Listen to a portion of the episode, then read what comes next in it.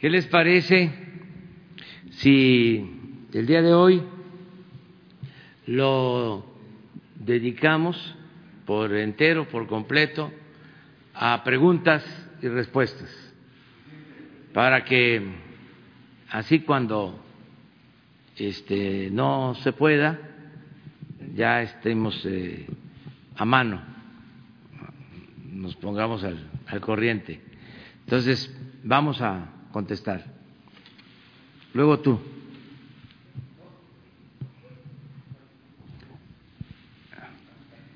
Muy buenos días, presidente de todos los mexicanos, su servidor Carlos Pozos, reportero de la Molécula Oficial. Buenos días a quienes nos ven y a quienes nos escuchan y buenos días a mis compañeros, colegas aquí presentes. Mi pregunta, señor presidente, eh, es respecto a la iniciativa que envía usted el 23 de abril con carácter de urgente para reasignar el presupuesto de egresos ante la pandemia. Ayer varios actores políticos argumentan que le da protestad unipersonales al Ejecutivo Federal. Y en ese mismo sentido, eh, saber eh, qué opinión le parece que fue que sea designado este, por 220 legisladores Erasmo González como nuevo presidente de la Comisión de Presupuesto y Cuenta Pública. Quisiera saber su opinión, si me hace usted el favor. Sí, bueno, mire, yo envié esta iniciativa para hacer eh, ajustes al presupuesto. Debe de saberse que en la división de poderes corresponde al Congreso y de manera particular a la Cámara de Diputados aprobar el presupuesto. Es facultad exclusiva de la Cámara de Diputados. Entonces, antes, muy contrario de lo que ahora se está diciendo, se aprobaba el presupuesto, era un mero trámite y el Ejecutivo hacía lo que quería con el presupuesto autorizado. Gastaba más de lo autorizado, transfería recursos de una partida a otra, endeudaba al país, aun cuando no estaba autorizado en la ley de ingresos había una gran discrecionalidad. Y si hay duda, hagan el análisis de cómo era el presupuesto autorizado y cómo terminaba siendo ejercido el presupuesto. Habían partidas en gobernación en el periodo anterior que eh, se aprobaban, por poner un ejemplo, con 500 millones de pesos y se ejercían 10 mil en esa partida. Bueno, para este, no ir tan lejos, revisen cuánto se autorizaba para gastos de publicidad y cuánto se terminaba ejerciendo. Entonces, ahora yo podía hacer lo mismo. Además, con la justificación de que hay este, una crisis sanitaria, económica, y que eso me obligó a hacer cambios en el presupuesto. Pues no lo estoy haciendo así. Por primera vez estoy mandando una iniciativa al Congreso para pedirles que me autorice hacer modificaciones al presupuesto y ajustarlo a la nueva realidad. Me extraña, yo sé que ahora por todo se molestan, andan de mal humor. Aclaro, no hay mal humor social, hay mal humor de los que antes mandaban y de sus voceros y de toda la llamada clase política, porque pues ya no hay corrupción. No sé si traigo mi pañuelito, pero sí, sí lo traigo. Yo no lo puedo dejar, son las costumbres de antes. Como también traigo mi, mi carterita y este, miren, un peine. Ya eso ya no se usa. Ahora los jóvenes ya. Pero bueno, pañuelito blanco. Entonces, y además, este, todo esto ayuda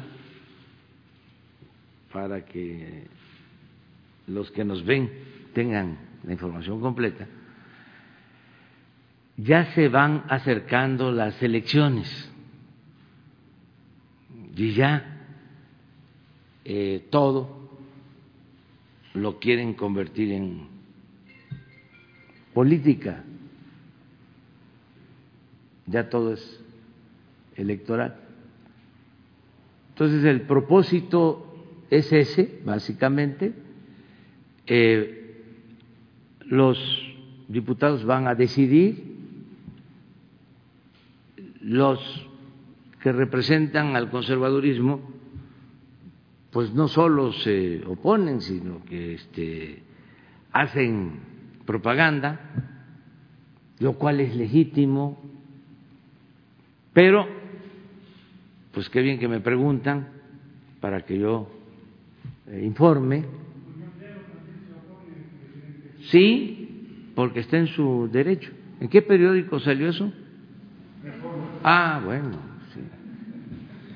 Este, no, ahora miren, a cualquier persona que hable en contra de nosotros, en el caso del Reforma, le dan ocho columnas. O sea, tiene garantizadas ocho columnas. Pero además, tiene derecho el licenciado a expresarse, a manifestarse. Sin embargo, estamos en temporada especial ¿Y sobre la designación de Erasmo González, su opinión? Estoy este, de acuerdo, si eh, es un proceso eh, autónomo, es un poder, nosotros no tenemos por qué eh, meternos, no hay injerencia de parte nuestra. Mi segunda pregunta, señor presidente. hoy 29 de abril y ante la proximidad del primero de mayo, Día del Trabajo y en donde las cadenas productivas se han detenido a causa de esta pandemia. Quisiera saber cuál es la logística para este día tan emblemático para los trabajadores. Si va a ser una reunión aquí en el eh, eh, Palacio de, Honor o va a ser una eh, reunión virtual y, y este, que nos pudiera explicar cuál será la logística para este evento y ante su proximidad. Se va a fijar una postura el día primero de mayo, día del trabajo, eh, en la mañana,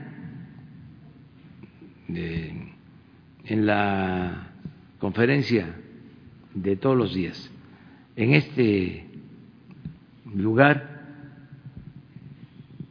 y con el mismo diálogo circular, va a representar al gobierno de la República informando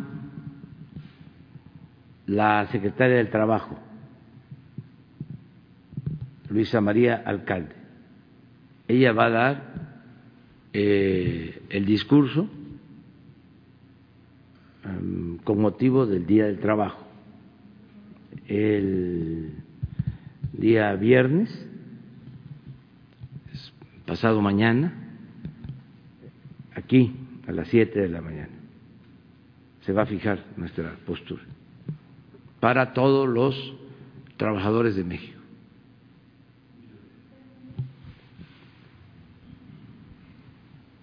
Gusto saludarle, Paulina Manzano del Observatorio de Información, Medio Multimedia y Asociación Civil.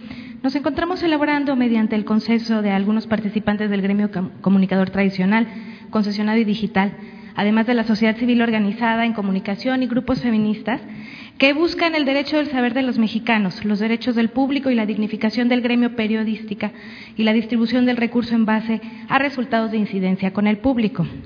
El COVID nos ha demostrado que estamos desnudos ante la industria de la desinformación, noticias falsas e información que tiene recursos ilimitados para ello, que se contrapone al espíritu del periodismo y de la opinión pública, pero especialmente al derecho al saber de los 130 millones de mexicanos. Señor presidente, aquí en esta sala de conferencia de prensa, quisiera preguntarle si usted se podría comprometer hoy aquí a impulsar, ya sea por lo menos a analizar o a estudiar esta propuesta de consenso que estamos preparando, con la finalidad de que podamos hacer una norma de los medios para los medios. Y, además de ello, ¿en qué está su gobierno dispuesto a hacer para destacar el valor de los que están aquí como el gremio comunicador presente, defensores de derechos humanos? Que hoy en día es contundente y trascendental para estas temáticas del derecho al saber en la contingencia. Bueno, yo siento que eh, no debe de haber nada que regule el ejercicio del periodismo y de la comunicación. Soy partidario de lo que decían los liberales, la prensa se regula con la prensa. Y ahora tenemos la ventaja de contar con las redes sociales. Antes eh, sí era eh, muy prepotente el actuar de los medios. Se llegó a hablar del cuarto poder no de los medios independientes, críticos al eh, régimen, prepotencia en los medios eh, impulsados por el régimen, tolerados por el régimen, medios eh, que obedecían y callaban que aplaudían, que se dedicaban a quemar incienso al presidente en turno. Y ahí no había ninguna posibilidad de equilibrio, porque el que era opositor pues era maltratado. Este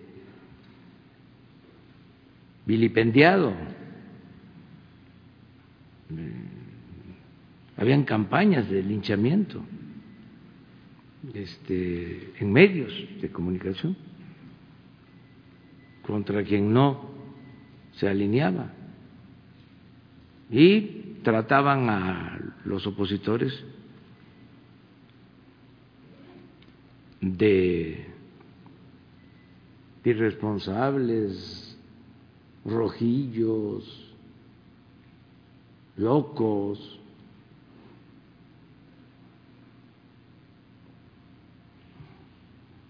etcétera, etcétera, etcétera.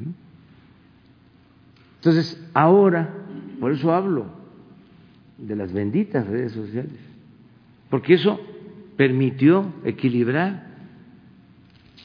Ahora, cualquier ciudadano puede dar a conocer su opinión, como era antes, para que un ciudadano eh, diera una opinión, tenía que recurrir a un periódico.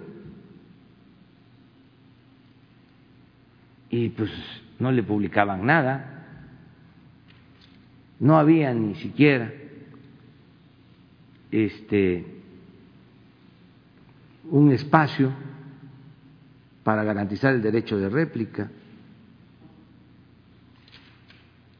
Hasta en tiempos del porfiriato, los periódicos, algunos tenían sus espacios para eh, los opositores. Después ni siquiera eso. Entonces ahora no, ahora eh, hay la prensa, porque lo de la objetividad es muy relativo, la prensa conservadora,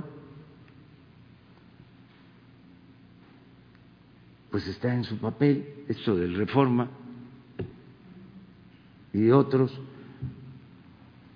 y hay otros medios y yo también que ejerzo mi derecho de réplica. O sea, entonces ahí nos vamos y no hay que quejarse, ¿no? O sea, no hay equilibrio, desde luego. O sea, vean los medios, los articulistas. Afortunadamente, ya no existe solo la prensa convencional o los medios convencionales. Están las redes sociales. Entonces ahí se logra el equilibrio. Pero no hace falta eh, tener leyes, eh, reglamentar nada, eh, garantizar la libertad y dejarle al ciudadano eh, la decisión, como la gente en México está muy consciente, fíjense que México ahora es de los primeros lugares en el mundo con menos analfabetismo político.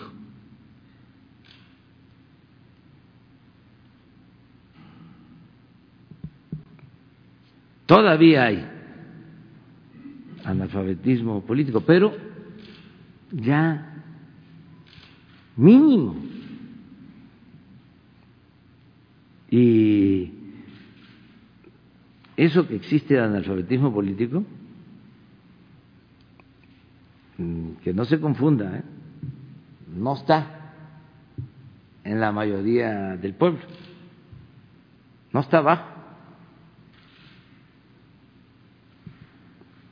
o no está abajo necesariamente, ¿sí? Está repartido. Y hay veces que es más el analfabetismo político en alguna determinada clase social. Pero en general, nuestro país, que eso es muy importante, esto se ha logrado eh, en los últimos tiempos, es de los países con menos analfabetismo político en el mundo. Y a eso nos ayuda mucho el que existan las redes eh, sociales. porque si no, estaríamos en el atraso de siempre. Entonces, por eso tu propuesta, según entiendo, es que no haya noticias falsas, por ejemplo, en las redes, porque hay muchas noticias falsas. Que se controle para que no haya bots, que en los periódicos eh, no se calumnie, que no se aplique la máxima del AMPA del periodismo de que la calumnia cuando no mancha tizna, que todo eso desaparezca. No, eso eh, huele a autoritarismo. No hace falta. Eh, no sirve. Incluso eh, cualquier reglamentación que se haga le serviría a los conservadores que están ahora de mal humor para pegar el grito en el cielo. Si las voy a decir esa palabra, pero no. Los nostálgicos del neoliberalismo ¿sí? inventan, acaba de salir un desplegado de este, famosos, todos de corte neoliberal, hasta Cedillo que endeudó al país y otros este, intelectuales orgánicos del neoliberalismo, ¿no? hablando de que este, con el coronavirus eh, se puede este, propiciar el fortalecimiento del populismo. Se quedaron en el almanaque, o sea, ya, la verdad, eh, no tienen uno de los firmantes de eh, ese manifiesto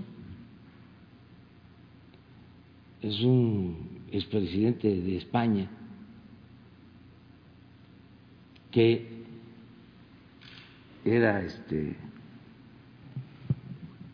como la mayoría de ellos, ¿no?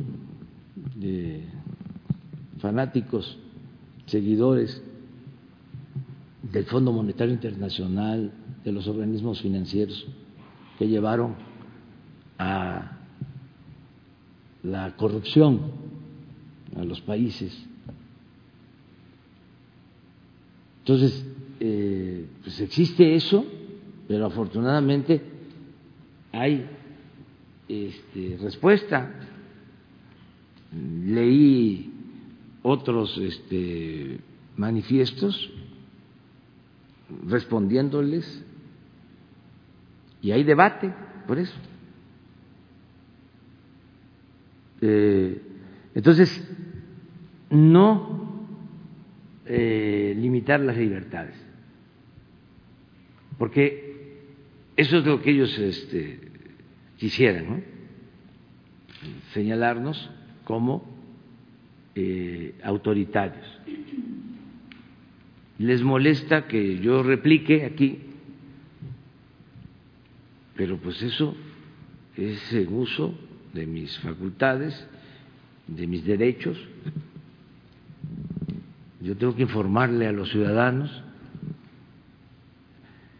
Si hay noticias falsas, si eh, se miente, pues eh, en las mismas redes se descubre todo. El otro día sacaron unas fotos de eh, creo que de República Dominicana, como si fuesen de México, eh, hacen montajes, este, documentos apócrifos, pero no dura. Ya este, la gente tiene una manera de distinguir lo que este, es cierto y lo que es mentira. La misma gente. Entonces, no hace falta. Yo lo único que eh, diría, pues que se mantengan las libertades y solo que no haya eh, insultos.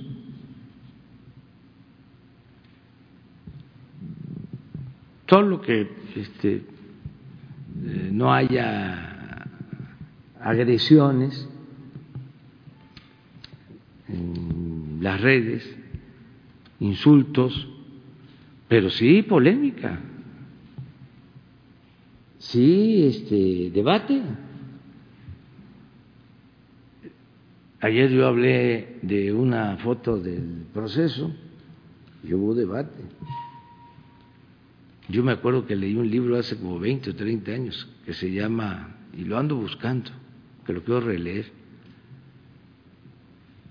de un escritor.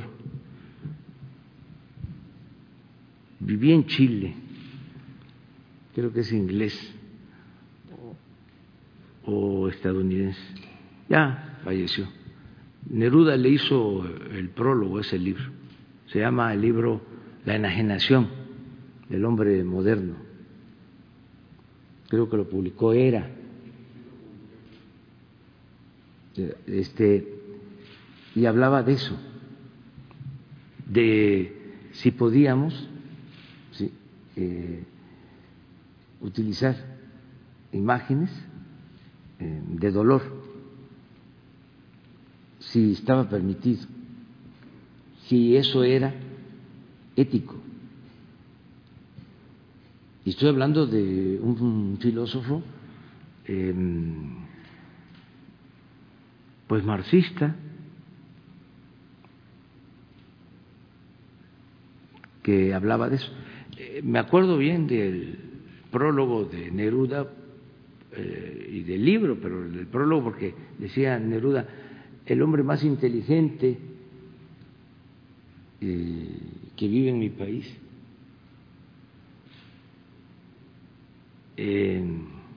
habita una cabaña en la parte alta de Chile, en la sierra de Chile, en la cordillera, y así empezaba su prólogo, o era parte del prólogo. Entonces, para que Neruda dijera de que era el hombre más inteligente que vivía. Ah, aquí está. Es, era. Eso es de 30 años o poco más. Y trata el tema de lo que vimos ayer, de lo de la portada. O sea, que si es este, correcto o no. Y por eso es el, título es este pues muy eh, revelador. Muy bien. Perdón, presidente, nada más como antecedente. Eh, para mí, pues sí, sinceramente me rompe el corazón que diga que no es suficiente, puesto que nosotros tenemos una investigación, tenemos trabajo de consulta que hacemos todos los días, tanto de los medios permisionados, concesionados, y bueno, mm, consideramos que, que es muy importante el derecho al saber. Hoy en día, con el presupuesto actual que se tiene, aproximadamente son 18 pesos por cada uno de los 130 millones de mexicanos al año para que tengan el derecho al saber. Esto estamos hablando en presupuesto de publicidad oficial. Y, bueno, sí es importante destacar el papel que tienen los medios de comunicación, independientemente de que sean o no eh, conservadores o no, puesto que créame que con lo que hacemos aquí, la distribución que, y el alcance que se tiene de las mañaneras es importante, pero también gracias a los demás medios es que ese alcance llega a crecer más allá de la interacción que se tiene de los canales directos de, de presidencia, que a veces no alcanza ni el 10% de los 130 millones de los mexicanos. Entonces, aquí de lo que se trata esta norma no es de que no haya noticias falsas ni de que se castiga a los bots, de lo que se trata es de la profesionalización del gremio, de la dignificación de sus derechos laborales, de que los medios de comunicación garanticen su capacidad de generación de contenidos y la capacidad de alcanzar a las audiencias hasta el rincón más pequeño para que sea compensado en base a sus resultados, para que también se le encuentre el valor a la información y tenga un mayor tabulador la información que tiene mayor valor a la que no la tiene. Va con un enfoque muy distinto al que usted menciona, que podría ser limitativo o censurador, por llamarlo de alguna manera. Realmente lo que nosotros buscamos es un consenso, por eso es que inicié con la palabra consenso y la verdad sí sería muy triste que se desestimara la capacidad de consenso que se tiene tanto del gremio comunicador como de la sociedad civil, como de los grupos feministas, y nos acordamos ahora el 14 de febrero eh, se quemó en la prensa por los grupos feministas y se llegó a una coyuntura de reclamo hacia la violencia explícita y todo ese tipo de coyunturas son las que hemos estado analizando y trabajando con todos estos colectivos y por eso es que mi, mi consulta fue si usted se comprometería a por lo menos, si no impulsar, revisar. ¿Y por qué norma oficial? Porque justamente con leyes estamos ya muy, muy legalizados o con muchas leyes en muchos aspectos. De lo que hablamos es de una norma oficial que, que pueda salir de aquí, de comunicación social, con la aprobación de la mayoría del gremio, en donde se sientan eh, capacitados, donde se sientan protegidos, donde se sientan también eh, con una reciprocidad hacia el papel que se está dejando para el derecho al saber de los 130 millones. Y yo creo que esa sería una fórmula muy importante para que eso que usted menciona de que, de que sea la libertad y de que se pueda llegar ahí a, un, a una crítica constructiva, creo que esta sería una fórmula muy importante para lograr alcanzarla. Y por eso le repito, señor presidente, que si por lo menos usted estaría de acuerdo en revisar la propuesta del consenso que se tenga. La consulta se termina o se terminaba el 30 de abril por los temas de COVID, lo vamos a, expandir hasta el 15 de junio para seguir recibiendo las propuestas de, la del preproyecto de norma. Y, bueno, presidente, ¿usted se animaría por lo menos a, analizarlo, a hacer una consulta ciudadana? Le comento esto porque, por ejemplo, no se hizo una consulta ciudadana con los tiempos fiscales, que son de la ciudadanía, son, son de las audiencias, más allá de la presidencia, ¿no? Sí, mira, este, yo creo que siendo eh, legítima tu propuesta, eh, pienso que debe de lograrse el consenso, como tú lo señalas, pero eh, con independencia del gobierno. Y una vez que se tenga ese consenso, este, si nos presentan a nosotros la propuesta, la analizamos y si significa mantener las libertades, eh, garantizar el derecho a la información, eh, si es buena la propuesta para la sociedad, este, nosotros ayudaríamos, apoyaríamos. Lo que yo no quiero es eh, ni testeriar siquiera a los eh, conservadores, no quiero darles motivo, porque están eh, buscando todo. Si yo aquí te comento de que lo veo muy bien y que se puede llegar a la definición de normas inmediatamente, ¿sí?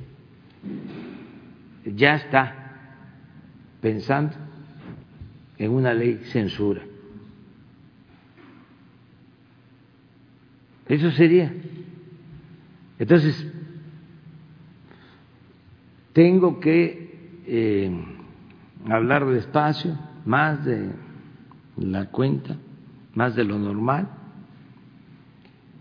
eh, y tengo que eh, andar con cuidado. Entonces, para no darles ningún pretexto, porque están muy sensibles y hay mal humor. Entonces, este, avancen ustedes, nosotros no podemos eh, impedir, al contrario, son iniciativas mm, ciudadanas este, que tenemos que respetar, es mm, nuestro deber, pero avancen, que no surja de comunicación social, sino van a decir, ya Jesús este, es el censor, ¿no? Jesús censor. Este, eh, ya vamos a tener aquí nuestro departamento de censura. No, no, pero sí adelante. Gracias por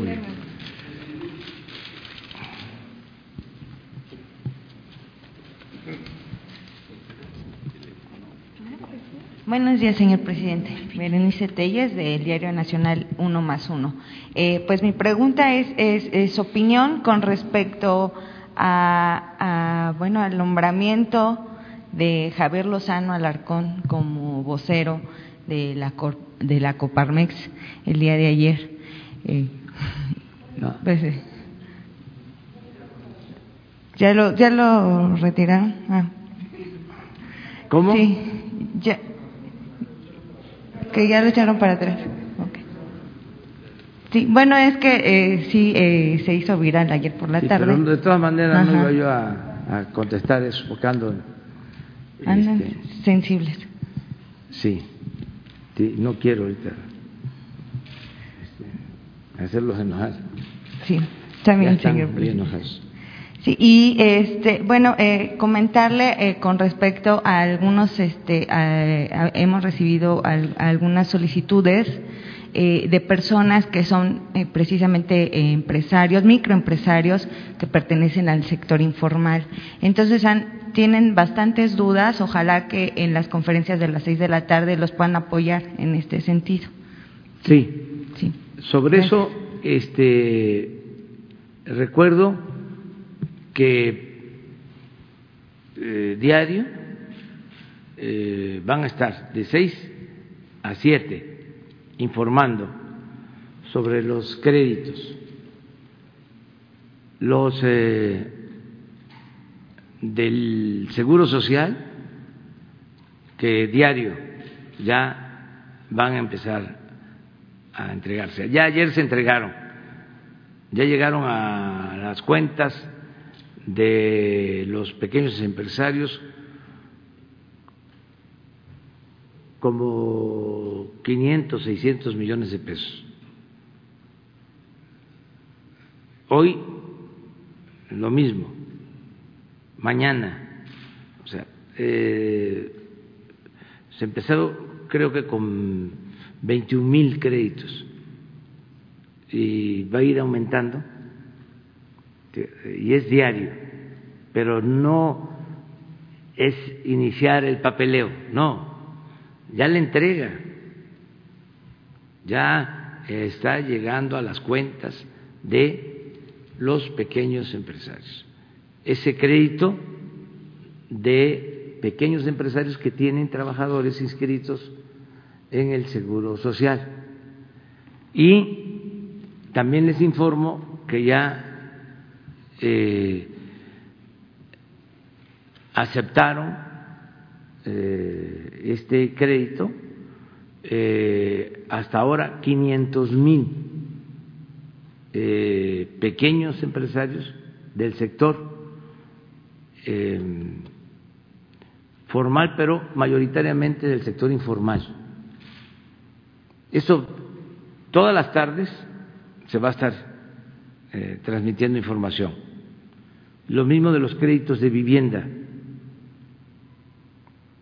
Yo estoy pidiéndole a Hacienda un reporte diario de la entrega de los créditos. Y ya se tiene un calendario y se tienen los recursos para que todos los días 20, 30 mil eh, créditos diarios, como nunca había sucedido, en apoyos a los pequeños empresarios, a las pequeñas empresas familiares, a los que requieren de apoyo, de ayuda. Estoy a punto de dar una buena noticia, les adelanto, de que eh, estamos por cerrar eh, abril y vamos a estar arriba en recaudación con relación al año pasado, aún con la crisis. y esto lo tengo que agradecer mucho también a los ciudadanos, porque están contribuyendo, no están pagando impuestos,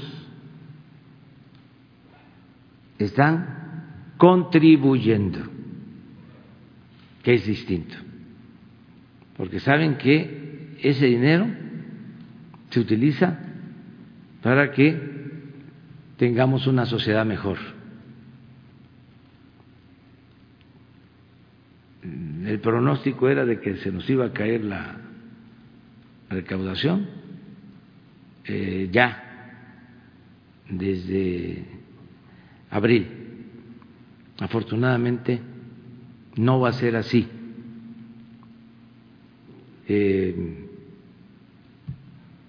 tengo el reporte hasta el 26, pero ya faltan muy pocos días para que cierre el, el mes y vamos a estar arriba en términos reales con relación a lo que se recaudó el año pasado en el mismo periodo, es decir, enero, febrero, marzo, abril, el cuatrimestre. Entonces, eh, muchas gracias a todos los contribuyentes y también eh, decirles que esto es posible porque ya no hay condonación de impuestos y porque ya no hay privilegios fiscales.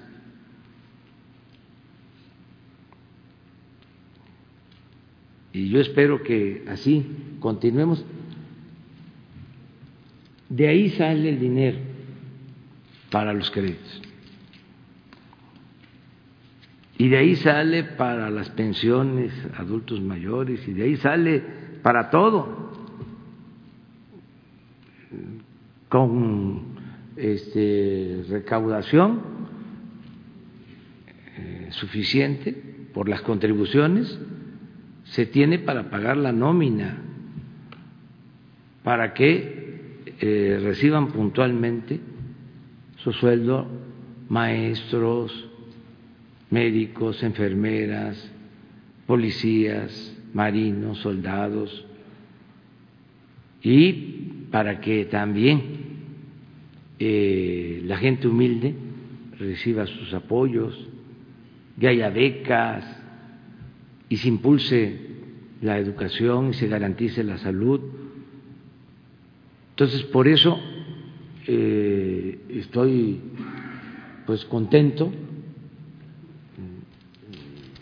desde luego vamos a, tener problemas por la caída de la economía mundial por el coronavirus y también y fundamentalmente por la crisis del modelo neoliberal en el mundo. El coronavirus vino a precipitar la crisis. Pero lo que está mal es un modelo que se diseñó para favorecer a una minoría a costa del sufrimiento de la mayoría de los seres humanos. Eso es lo que está haciendo crisis. Ya hizo agua. Muy bien. Luego nos vamos a la izquierda. Muchas gracias, señor presidente.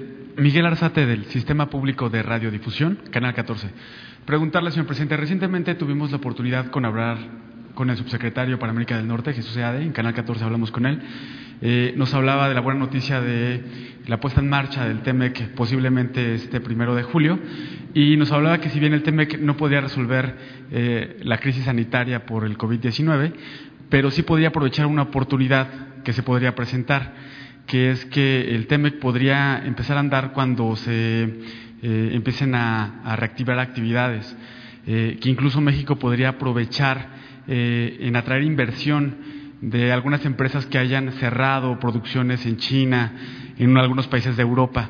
La pregunta, señor presidente, es si existe algún plan para atraer esa inversión pasando esta crisis eh, del COVID, atraer inversión extranjera, este, algunas industrias, como lo mencionaba el subsecretario, en, Asia, en Europa, eh, si existe este plan para atraer inversión en este plan que se tiene de reactivar la economía pasando esta crisis. ¿Cómo va a operar? Si hay alguna partida eh, asignada para esta operación. ¿Qué nos puede comentar respecto al tema? Bueno, eh, primero estamos eh, los daños, evitando daños mayores, protegiendo a la población de la epidemia. Eso es central. Eh, además, todavía eh, viene un tiempo difícil. Afortunadamente hemos podido eh, aplanar la curva de los infectados de los casos de coronavirus. O sea, no eh, sucedió lo que se eh, temía y, nos preocupaba de que eh, se saliera de control la pandemia y que no se tuvieran las camas, los ventiladores, los médicos para atender a los enfermos. Entonces se evitó por eso, con las medidas que se tomaron, lo que está haciendo la gente, que no voy a dejar de reconocerlo, de agradecerlo. Eh, hoy en México, eh, ayer pero así va a ser hoy, seguramente. Eh, hay una movilidad en promedio del 45% de la movilidad normal. Es decir, tenemos un 55% de eh, eh,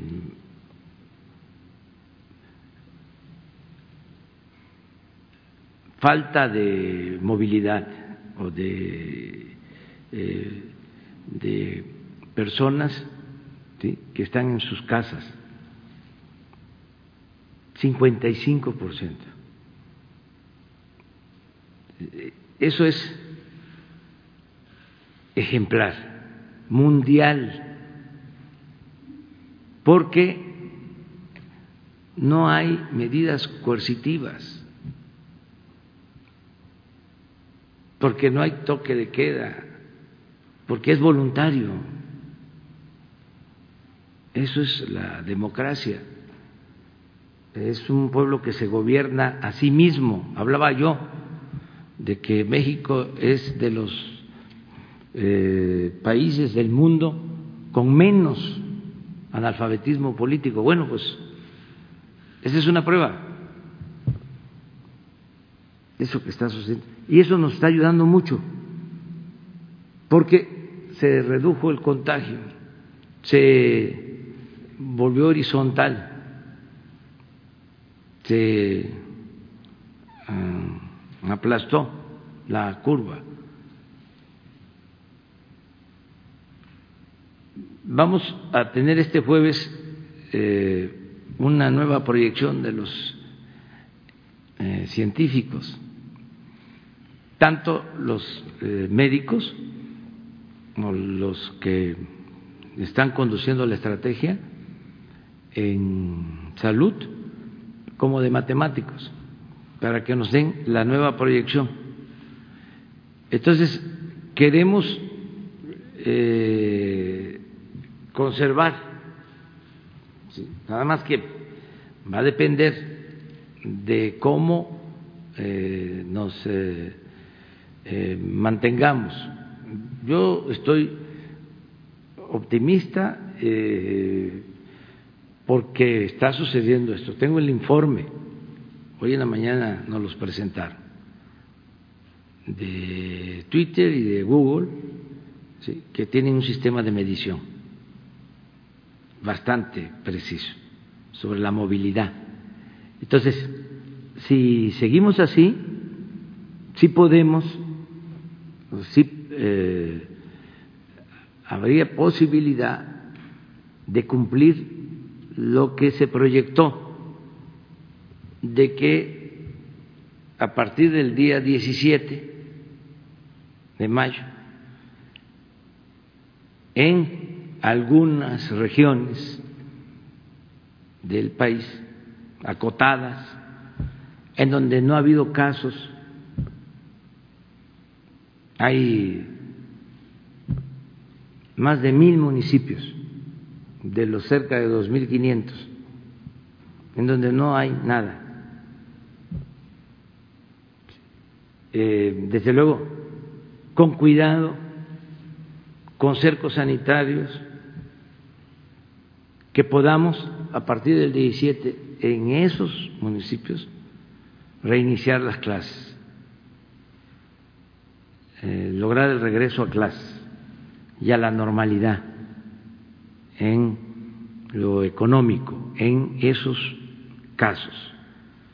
Luego, ver eh, otras ramas productivas, desde luego todo con protocolo la sana distancia, pero ya reiniciar en las actividades productivas. Para atraer inversión hay un plan. Y este, en ese marco tenemos que ver lo de eh, el reinicio de actividades económicas en Estados Unidos y en Canadá porque hay cadenas de producción. Ellos no pueden eh, iniciar si no inician también las empresas mexicanas que abastecen de eh, ciertos productos. Por ejemplo, les decía que hasta la industria, industria bélica estadounidense este, se abastece de partes que se construyen, que se fabrican en México.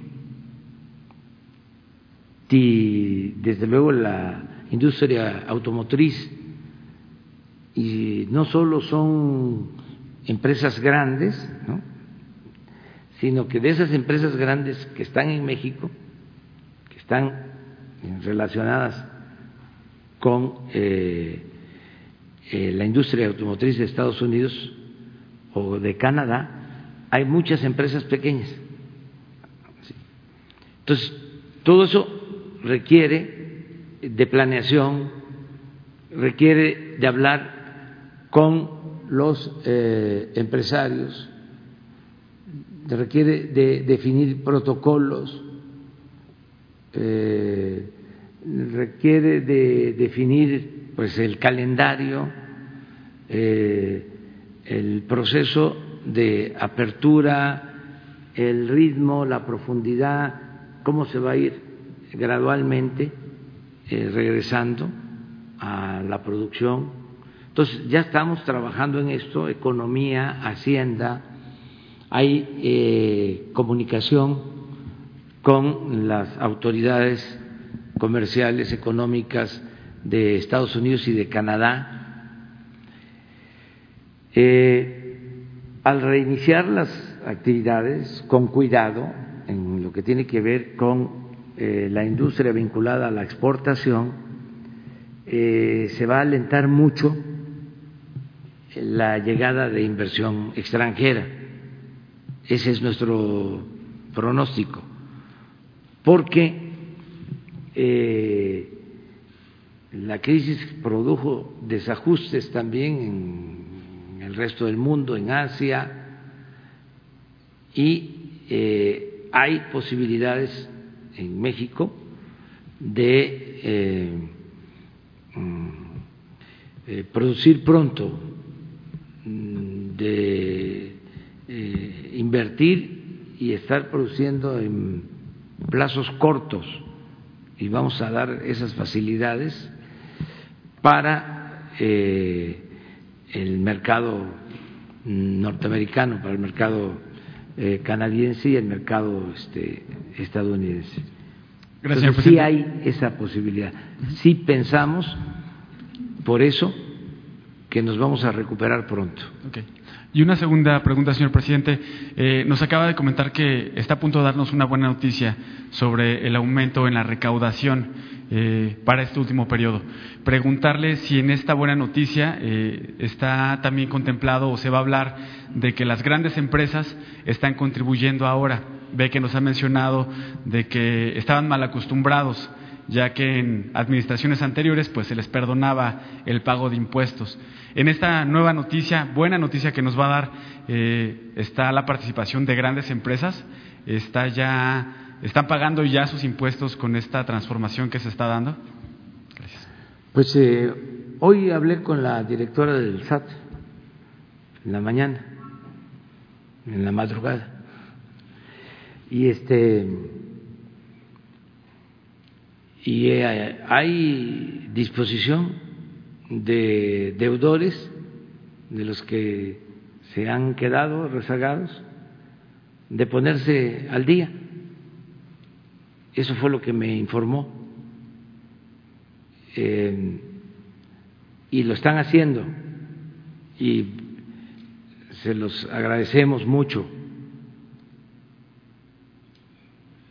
no es eh, amenaza ni siquiera advertencia, es este pues eh, mi responsabilidad decir que si existen mm, adeudos eh, tiene que procederse legalmente. Es la norma que aplica en todo. Si yo tengo conocimiento de un acto de corrupción, de inmediato va a la fiscalía. Si Santiago Nieto me lleva un expediente diciéndome que hay corrupción, le digo, este, procede. Cualquier funcionario que me va a informar con pruebas de que hay un acto de corrupción, este, de inmediato va a la instancia que corresponde, porque hemos fijado eso como regla. Nada de que, espérate, mm, déjalo ahí, No, no hay impunidad. para nadie, aunque se trate de mi familia.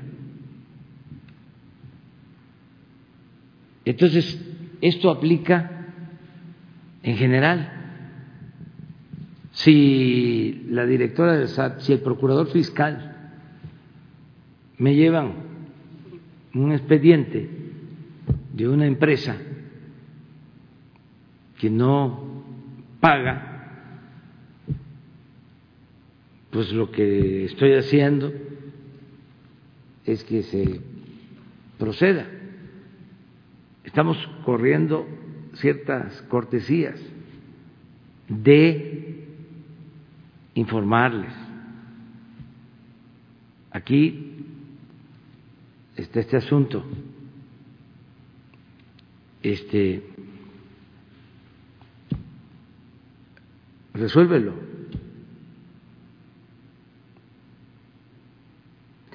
Si no quieren, como ese que dijo, pues vamos a estar litigando hasta el año 3000, porque pensaba que era como antes, ¿no? Pues entonces ya no hay más que la ley. No es conmigo, es con la ley. Entonces, afortunadamente, esta nueva política que eh, es legal está dando resultados.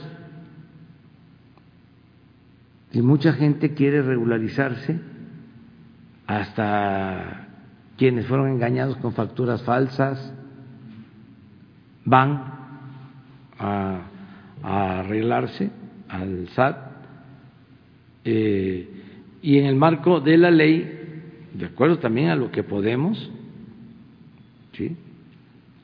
Eh, se llegue a acuerdos, porque también no vamos nosotros a hacer algo indebido legalmente pero si hay una reparación de daño y la ley lo permite, lo aceptamos. Ni modo que te voy a reparar el, daño y la ley lo permite y yo les diga, no, este, no lo aceptamos. O sea, se está buscando. Por eso, lo de la recaudación. Eh, y yo espero que el lunes próximo les muestre yo cómo estamos, porque cerramos eh, el viernes y ya el lunes tenemos los datos, ya el lunes en la mañana yo les puedo decir cuánto recaudamos de IVA, cuánto recaudamos de impuestos sobre la renta, del IEPS, de todo. ¿Y cómo estamos?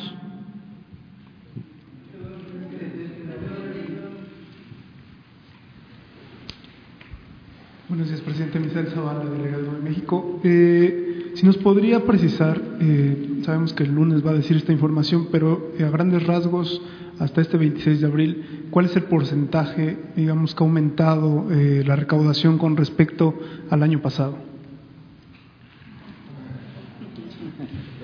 Vamos a esperar porque, miren, eh, tengo el, informa, el informe del SAT, pero necesito eh, verlo también con el secretario de Hacienda, ¿sí?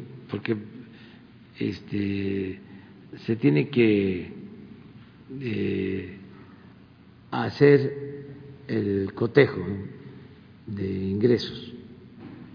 Em, entonces, mejor esperamos. Lo que sí puedo mm, decirles con seguridad es que en términos reales, eh, si no aumenta, hasta ahora está aumentando si no aumenta, no cae de lo que obtuvimos en el mismo periodo. En términos reales, en términos nominales es más.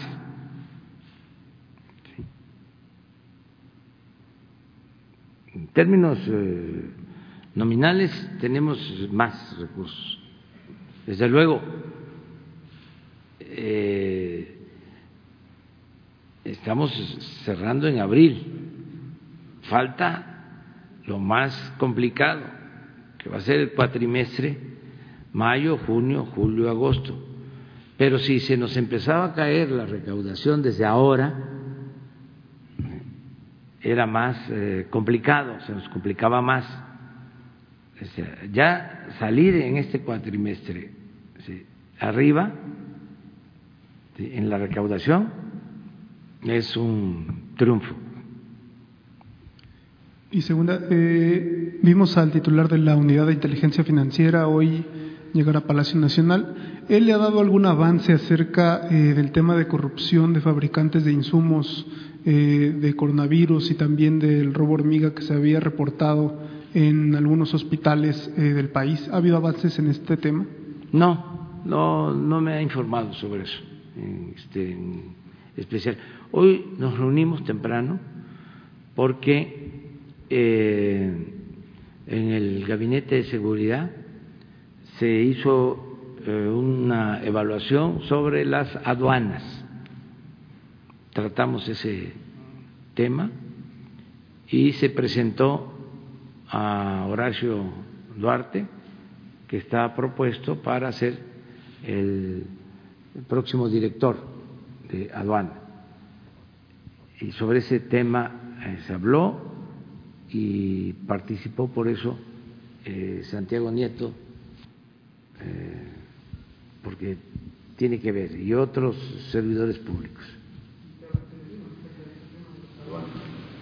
Bueno, que tenemos que redoblar esfuerzos porque hay corrupción, incluso pruebas de casos de corrupción eh, y vamos a limpiar. Hay dos este, eh, fuerzas que impulsan la corrupción en las aduanas. Una es el influyentismo, que desgraciadamente todavía impera en algunas regiones del país, en algunos estados. O sea, quienes quieren tener ahí a sus fieles incondicionales en las aduanas. Y la otra fuerza es la delincuencia común.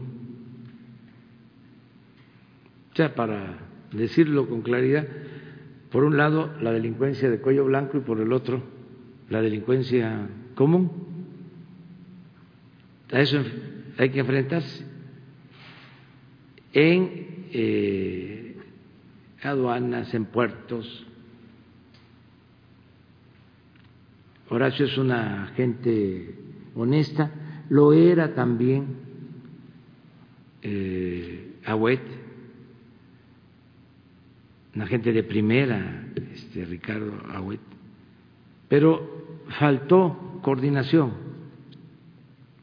Este, siempre hay diferencias al interior del gobierno, como en todos lados. Y lo mejor es cuando se trabaja de manera coordinada, cuando se acoplan los servidores públicos y no se confrontan porque por la condición humana siempre hay celos y sentimientos. Entonces, cuando hay armonía, se avanza mucho, mucho. Entonces vamos a reforzar aduanas. Eh, le pedí hoy, tanto al secretario de Marina como al secretario de la Defensa, reforzar todo el sistema de aduanas. Y cero influyentismo.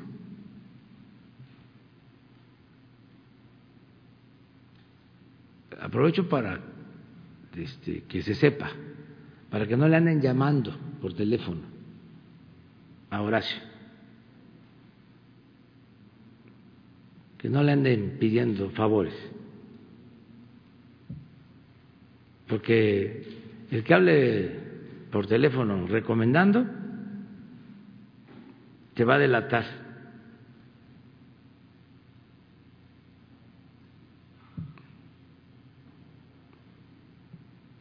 Esa práctica está mal vista.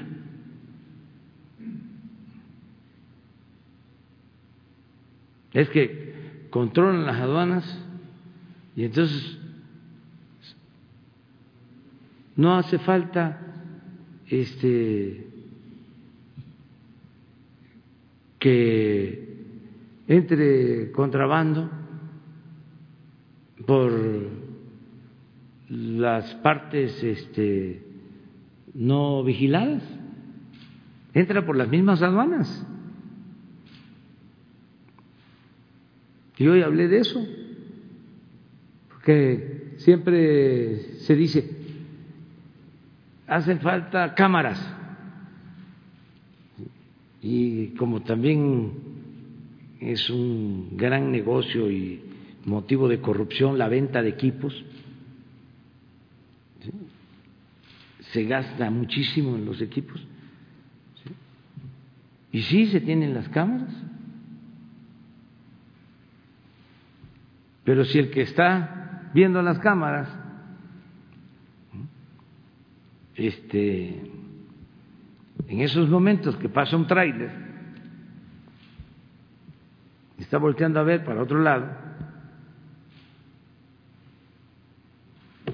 ¿De qué sirve? Es lo que pasaba cuando el robo de combustible, que en el piso 3 de la torre de Pemex había todo. Un este, eh, equipo de cámaras con sensores y se detectaba en donde perdía presión un ducto porque había una toma clandestina y sonaba la alarma, pero podía estar sonando todo el día. Y no se hacía nada. Entonces, no es solo la tecnología, es la honestidad. Eso es lo más importante, la honestidad. Como forma de vida, como forma de gobierno, ser capaces de heredar a los hijos pobreza pero no deshonra. Entonces, eh, hemos decidido no permitir la corrupción.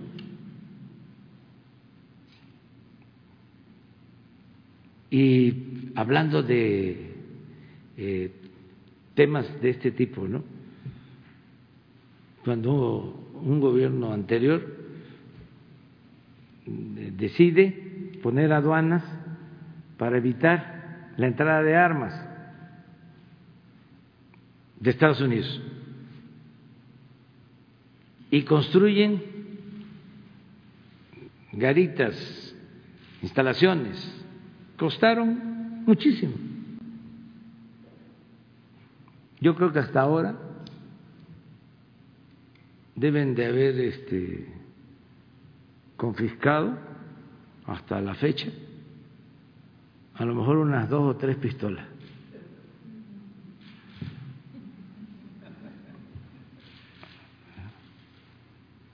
Y gastaron muchísimo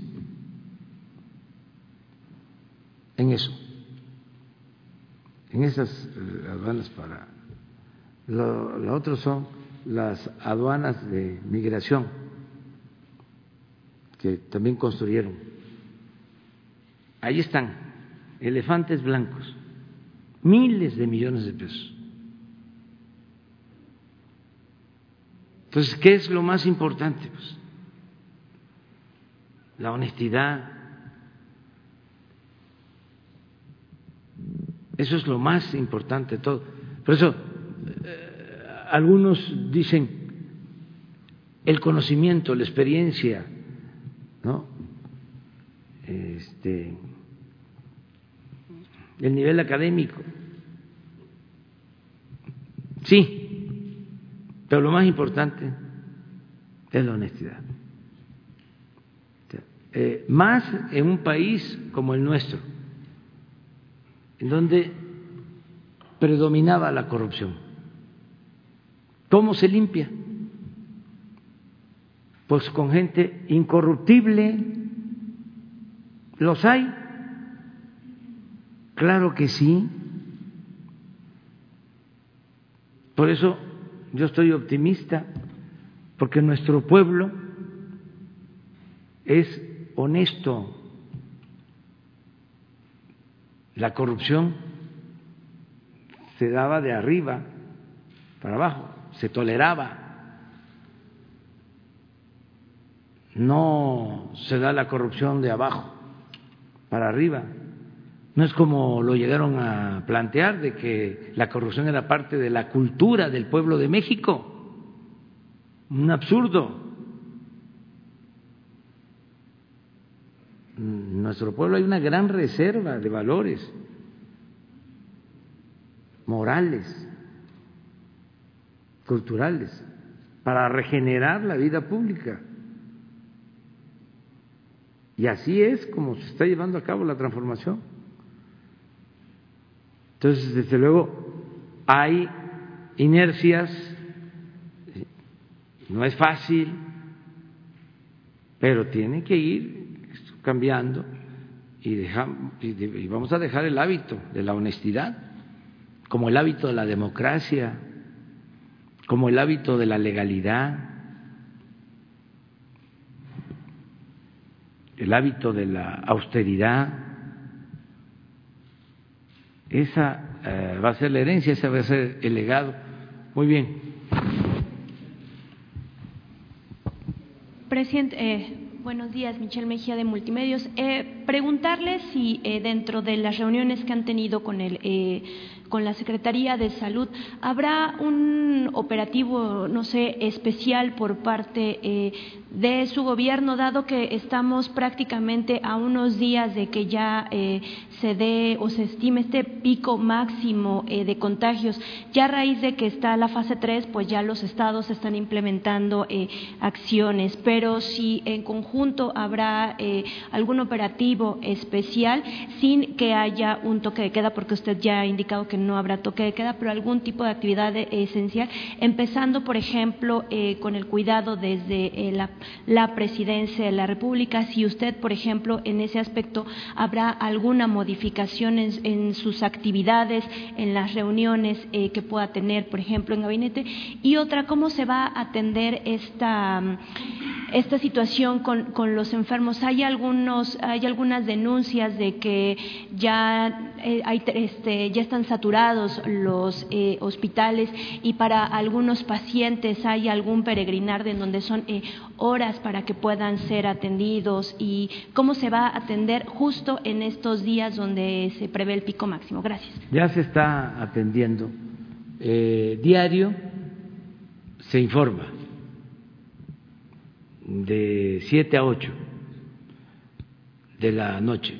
El doctor Hugo informa y ya está incluyendo eh, en su informe sobre la capacidad instalada de camas para hospitalización y de camas de terapia intensiva. Ya se tiene ese informe. Es más, hoy en la mañana lo presentaron, a ver si no. Es muy importante informar esto que hacemos en la mañana. Y todavía dicen que, este, que es mucho. No. Se informa, lo puedo hacer ahora, lo voy a hacer ahora. Este es el informe de ayer que me presentaron hoy en la mañana. Pero Hugo, de 7 a 8, vuelve a informar. ¿Y por qué es bueno? Porque así evitamos que se produzca alarma en la gente, más eh, preocupación, cuando lo que tenemos que es actuar de manera responsable todos y este no eh, desinformar Pero miren, esto es de hoy. Bueno, me lo presentaron hoy. Al 27. Es un corte del 27. Esto es lo que presentó Hugo hoy. E, esto es eh, hospitalización en general. Y el promedio, préstame. Gracias.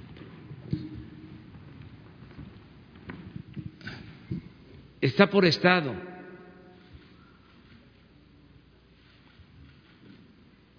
Esto lo vemos todos los días. Yo me reúno ahora diario con todo el equipo de salud y a veces en la mañana y en la noche, a las ocho de la noche, y estamos muy pendientes. Pero afortunadamente, así estamos.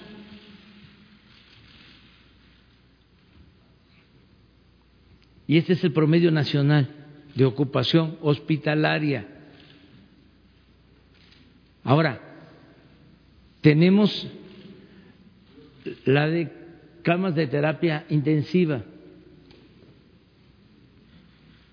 camas con ventilador.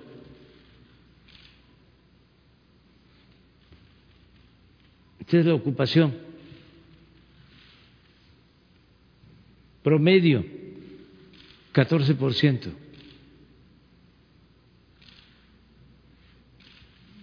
Diario, estamos viendo esto, estamos viendo ventiladores, estamos viendo especialistas para tener completos los equipos por Ahora así estamos, eh, preparándonos, preparándonos, preparándonos. Que se retrasa la entrega de ventiladores que ya se tenían contratados en China. Este, personalmente, Marcelo Ebrat eh, se ocupa de esto. Se encontró una fábrica de ventiladores que funciona desde el 2003 y tenía eh, pues eh, relación con el ISTE, con el seguro, una fábrica mexicana que incluso eh, tiene pedidos hasta de Colombia para ventiladores y dicho sea de paso, hasta más baratos. Entonces, todo eso se ve eh, diariamente, eh, los nuevos eh, prototipos para hacer los ventiladores en México, se está avanzando,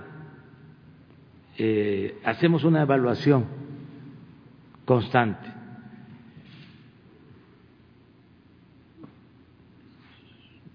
De todas maneras, yo insisto que lo fundamental es el comportamiento de la gente. Eso es lo mejor. El que sigamos con las medidas. Porque sí, yo estoy eh, consciente. Que estar en la casa, ¿sí? Mucho tiempo, pues sí, por más que eh, haya mucha solidaridad, fraternidad familiar, ahora eh, se está sabiendo más sobre lo importante que son los maestros y las maestras. Porque cuando uno tiene a los niños en la casa, este, se da uno cuenta.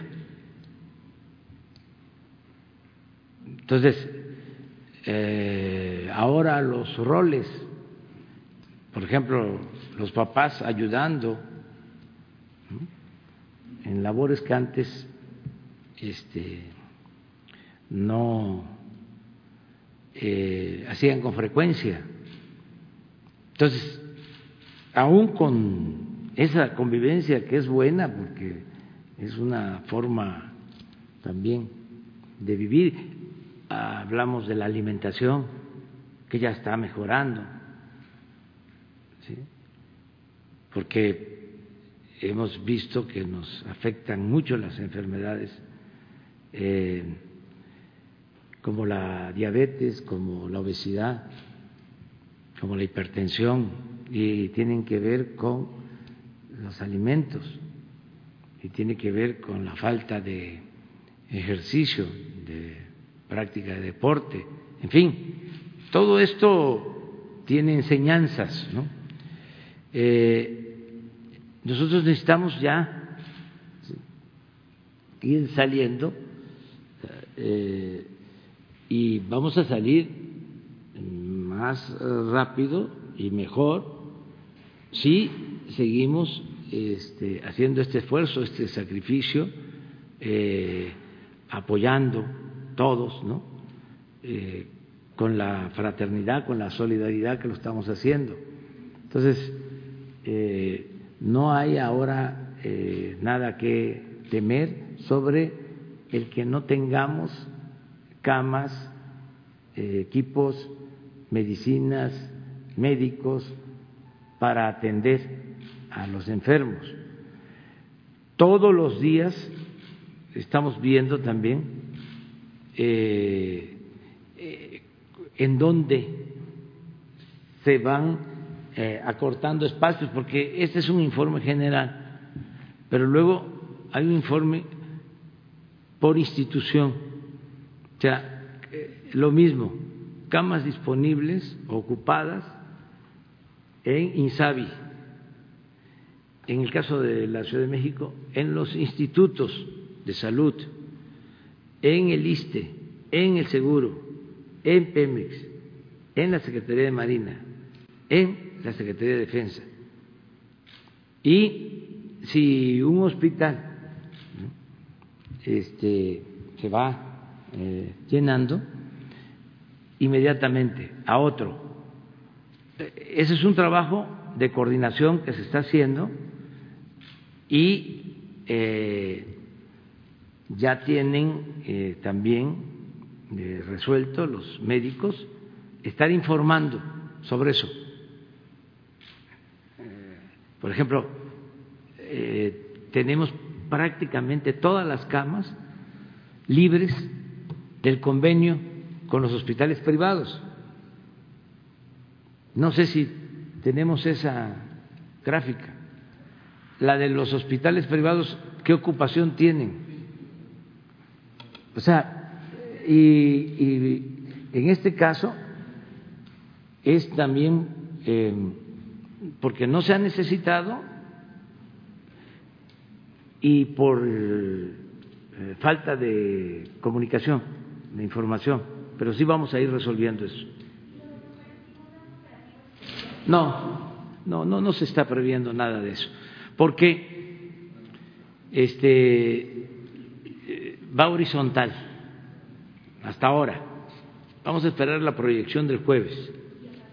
A partir de ahí decidimos. O sea, pero no está eh, fuera de lo previsto.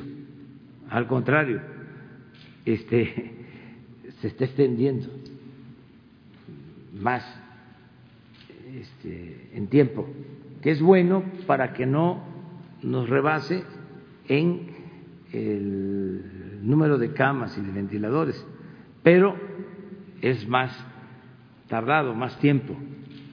Eso es lo que se está valorando. No tenemos eso del, de los hospitales privados, de lo sí, del contrato que por cierto qué bien se portaron los dueños de los hospitales privados en su momento. ¿Saben cómo salió esto?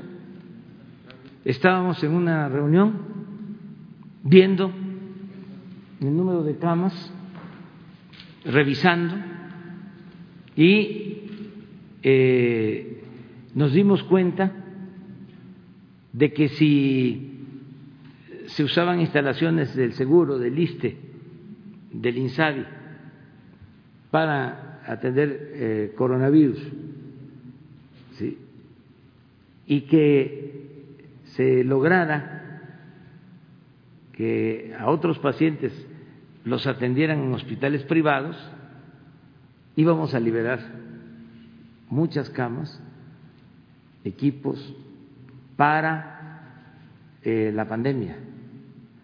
Así fue en una asamblea, en una reunión de todos. Ahí se decidió y hablamos por teléfono con los directivos y dijeron sí, porque ellos tenían un plan que era mm, dedicar un número determinado de camas en sus hospitales para atender eh, a enfermos de coronavirus, pero nada más a mm, no muchos pacientes, a pocos.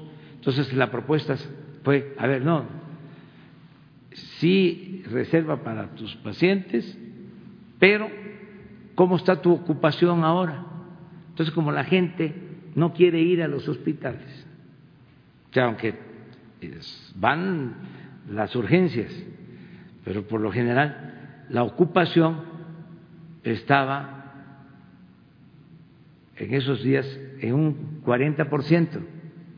Entonces les dijimos, les contratamos las camas sobrantes.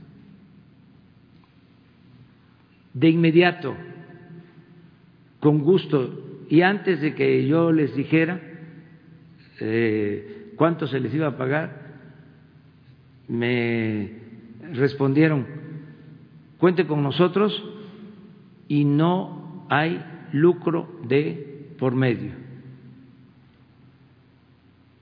O sea, de veras de primera. Y no sé si está la... Es, es, es, es circular. Es una esfera. El caso es que de las 3.115 camas, ahí está, mire, ¿De qué fecha es eso? Mantier. O sea que tenemos, debemos de tener aquí disponible. Ah, bueno, de 3.115, 104 ocupadas. Esto nos da eh, eh, seguridad. Si no, no podría yo dormir.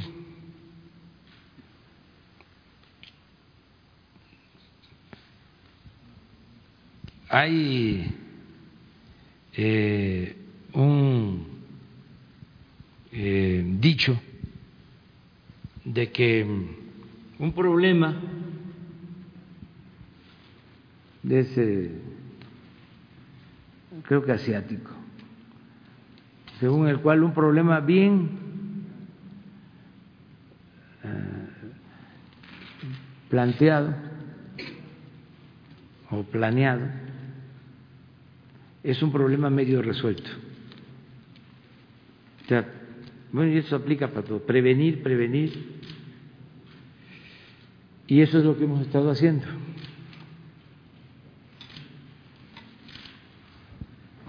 ¿Qué tal, presidente? Muy buenos días, Javier Giles de Radio Fórmula. Eh, de todos es conocido que eh, el trabajo informal es lo que impera en el país. Hay, hay gente verdaderamente desesperada ya porque no tiene entradas. Los meseros, los restauranteros, los que se dedican al sector turismo. E igual las personas que tienen la desgracia de que algún familiar caiga en, este contagio, hay muchas críticas. Eh, al llegar al hospital no se encuentran con los elementos ni con los lugares disponibles. ¿Qué, llamado le haría a aquellas personas que ya se les ha acabado el dinero? ¿Cómo se les va a ayudar? Se les está ayudando a, a los empresarios medianos y pequeños. Pero ¿qué decirles? ¿Qué, qué, palabras de ánimo les puede decir? Pues ¿O qué ayuda? ¿O qué ayuda específicamente? Pues que los estamos eh, ayudando y los vamos a seguir protegiendo, que eh, el gobierno ahora como nunca, es un gobierno que protege al pueblo. No es un gobierno eh, indolente, deshumanizado. Entonces eso es lo que le tenemos que transmitir a la gente. Yo no quisiera que nadie sufriera y estoy haciendo todo para que no les falte lo indispensable. Pero hay un programa para hacerles llegar. Claro que sí, lo damos a conocer todos los días, pero los medios de comunicación a veces no nos ayudan a transmitir. Aquí he leído incluso eh, lo que se está haciendo. Lo di a conocer en mi informe, pero como hay este mal humor en la llamada clase política y en los que antes eran privilegiados. Entonces, no nos ayudan, el caso de los medios, a informar. Todo lo ven mal.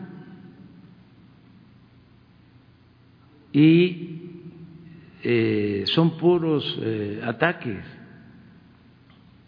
Pero le explico a usted, porque esto ya eh, se lo hemos informado a Radio Fórmula muchas veces.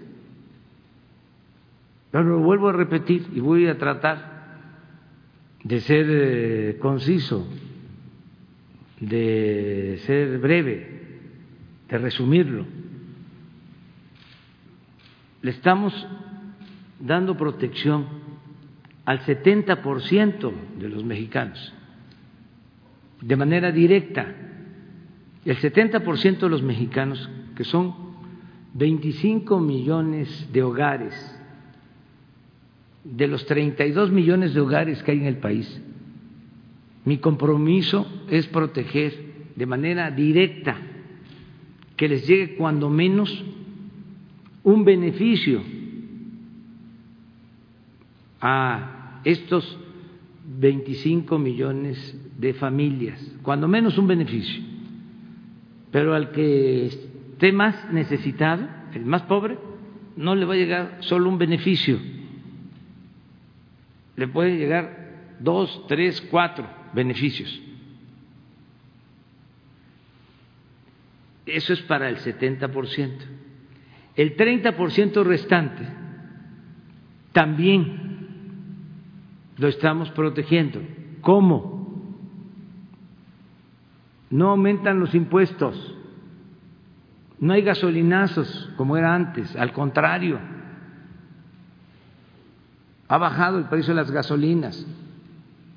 ¿Han tratado este tema, eh, les pregunto, en Radio Fórmula?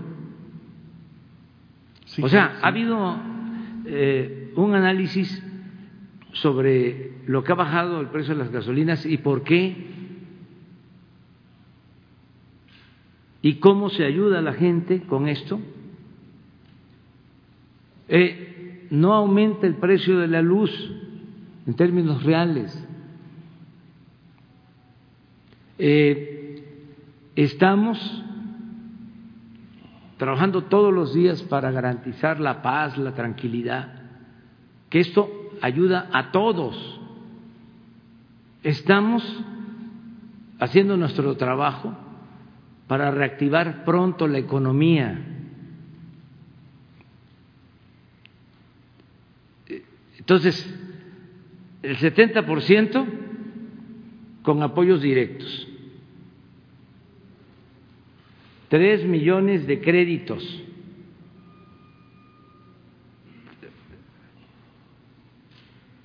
Nunca se había dispersado tanto dinero en tan poco tiempo para las pequeñas empresas, como ha iniciado ya. Que ayer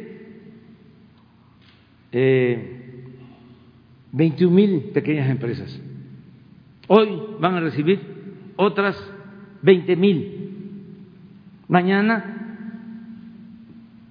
20 o 30 mil más. Y ya no va a parar. No va a parar. Entonces, ¿qué le digo a la gente? Tengan confianza. Estamos trabajando para enfrentar la crisis de la pandemia, la crisis sanitaria y la crisis del modelo económico neoliberal, porque también sobre eso se tiene que hablar.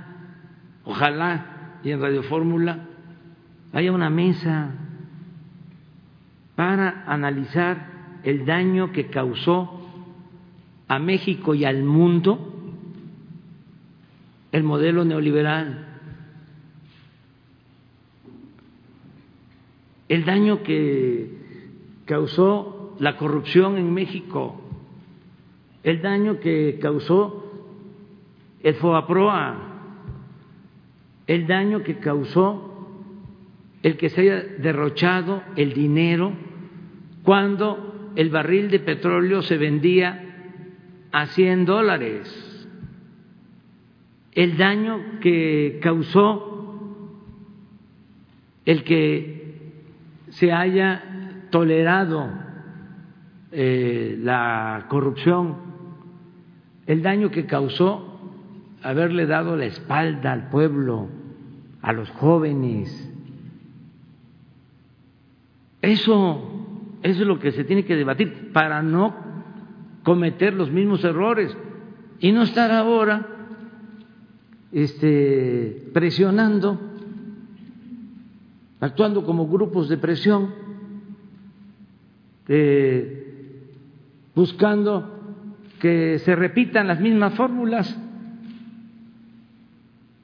que rescatemos eh, a los de arriba y que dejemos esto que te preocupa, que además es legítimo, sin protección a los de abajo o a la mayoría de la gente. Entonces sí estamos haciendo y vamos a seguir informando. Bueno, imagínense que van a estar aquí eh, y ofrezco disculpas por anticipado, pero vamos a tener de seis a siete lo de los créditos hasta que se entregue el último crédito. Tres millones. Aquí. Eh, informando, aclarando, sobre todo para que la gente nos ayude con la información. Eh, de seis a siete. De siete a ocho, salud, informando. Sobre esto, que me preguntó también la compañera, si hay camas, si no hay camas, si rechazan a los este, enfermos, sobre todo eh, estar constantemente informando, como lo hemos hecho, no es por presumir, pero no hay un gobierno en el mundo que haya iniciado un plan informativo para enfrentar la pandemia como el gobierno de México. En el mundo. entonces, eso de 7 a 8 y de 8 a 9, se los anticipo y por eso ofrezco este, disculpas, porque van a estar aquí más tiempo.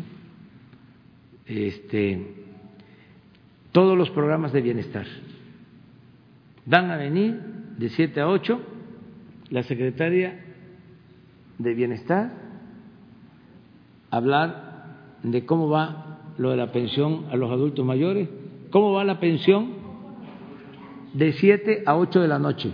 es salud, Perdón, de 8 a 9. A ver, de 6 a 7 créditos.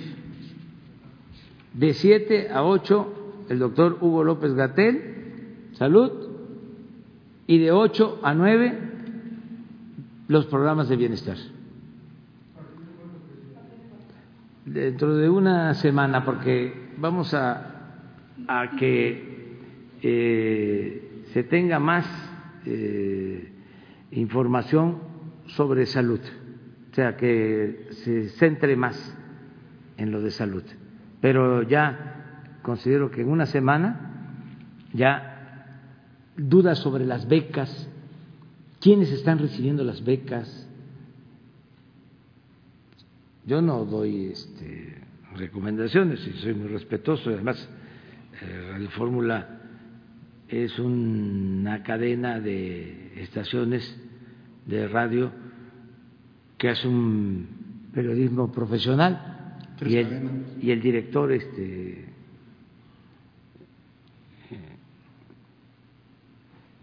Don Rogelio No, perdón.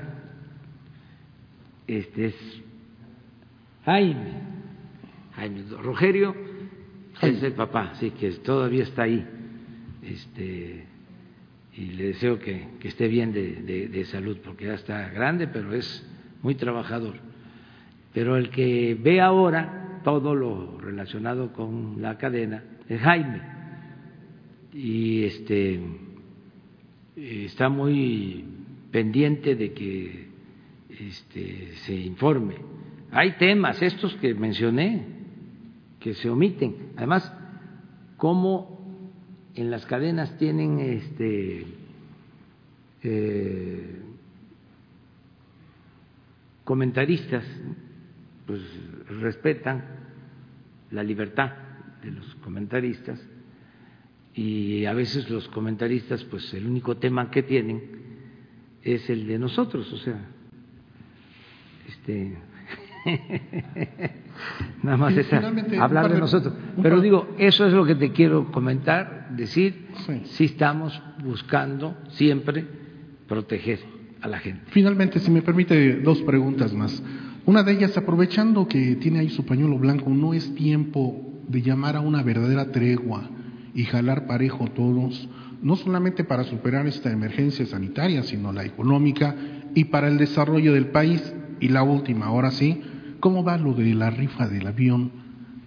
¿De la tengo, del avión. Tengo entendido que se suspendieron la venta de boletos, se va a posponer o qué es lo que va a suceder. Que conste, ¿eh? Gracias. Te voy a contestar porque tú me estás preguntando, porque cuando estaba el movimiento eh, feminista salieron, con, me preguntaron, dije algo de el avión y se ofendieron, sí, pero haciendo la aclaración. Este, mire, claro que es tiempo de unidad, pero también es tiempo de eh,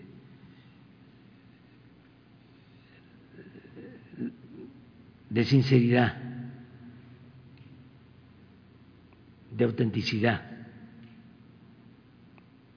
O para decirlo de otra manera, es tiempo de unidad, pero no eh, de hipocresía. Hay muchos, la mayoría, que han expresado su apoyo,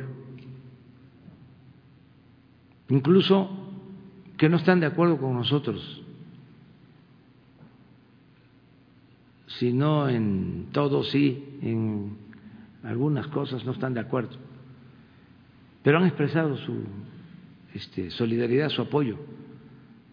Grandes empresarios me hablan.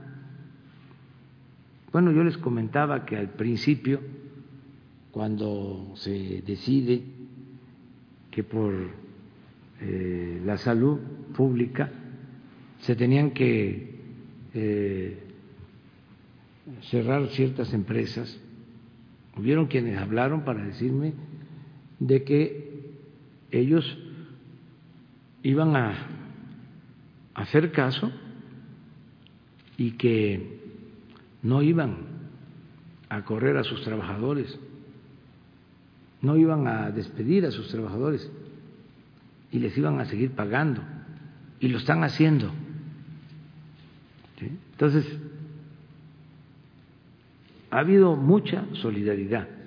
Esto que hablaba yo, por ejemplo, de los hospitales, así como se los platiqué, salió de una reunión por la preocupación de que se nos podía este, incrementar la pandemia y que no íbamos a tener forma de eh, darle atención médica, hospitalizar, que eh, se tuviese oportunidad de tener una cama en terapia intensiva, con ventilador. Entonces, ante eso, eh, hablamos con los hospitales privados y dijeron, vamos. Y de inmediato. Y así muchos ejemplos, muchos, muchos, muchos ejemplos de gente de, de, de arriba y de abajo, taxistas, que eh, llevan a una enfermera y le preguntan, ¿dónde trabaja? La pobre enfermera ahí, eh, con miedo, ¿no? Sí, pues vengo de este hospital, del Belisario Domínguez, de Iztapalapa.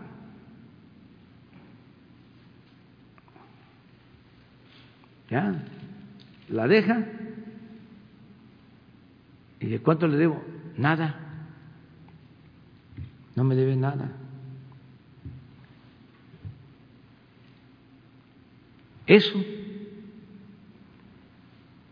es eh, solidaridad sincera. Lo otro es politiquería querer sacar raja de la desgracia. ¿No se volvieron feministas, pues? Los más conservadores, de repente, feministas.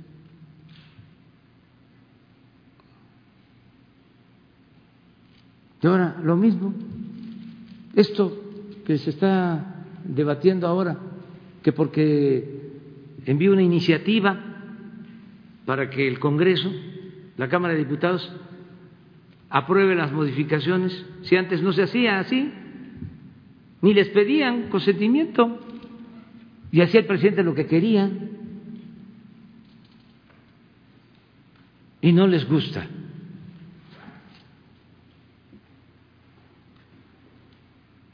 Entonces, sí la unidad, sincera. Nada de hipocresía. Es como ir a la iglesia todos los domingos, confesar, comulgar y olvidar los mandamientos.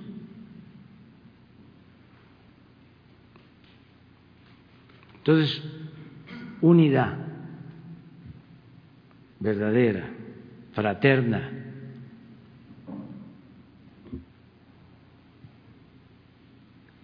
Lo otro es, lo del avión, va a la rifa, ya eh, se están distribuyendo boletos, todavía no este, entregándose por la pandemia, pero ya se están elaborando. Se va a llevar a cabo el día 15 de septiembre.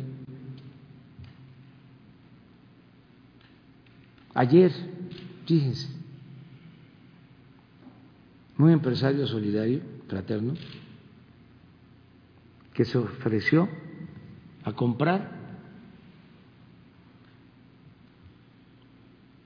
200 millones de pesos en boletos, 400 mil cachitos de los 3 millones. Doscientos millones, cuatrocientos mil cachitos. Y me dijo, yo quiero que esto se entregue al pueblo. Los cuatrocientos mil cachitos. Vamos por parte. Porque es muy interesante. Dice, ¿cómo? Eh, ayúdanos. O sea, todavía me pide ayuda. ¿Cómo lo entregamos? Entonces le digo, bueno, una eh, opción es que se le entregue casa por casa a la gente, cuando menos un boleto de los municipios más pobres de México, de los 100, 200, 300 municipios más pobres, hasta donde alcance, casa por casa, tienen que ser 400 eh, domicilios, que sí alcanzaría para varios municipios. O sea, yo creo que, no sé, habría que hacer la cuenta. Entonces le propuse eso, pero luego le dije, mira, hay un programa nuestro del gobierno en el que se le entregan los fondos para la rehabilitación de las escuelas a las sociedades de padres de familia programa se, llama La Escuela es Nuestra. Y si una escuela tiene de 5 a 50 alumnos, le corresponden 150 mil pesos. Si tiene de 50 a 150 alumnos, 200 mil pesos. Si son 150 alumnos ah, a más, 500 mil pesos por ciclo escolar. Se hace eh, la asamblea, se nombra una directiva y desde la tesorería se entrega directamente a la eh, directiva, a la tesorera el dinero. Entonces tenemos ya así, estamos por eh, empezar la distribución, ya, ya entregamos a cerca de 25 mil escuelas así, lo que les corresponde.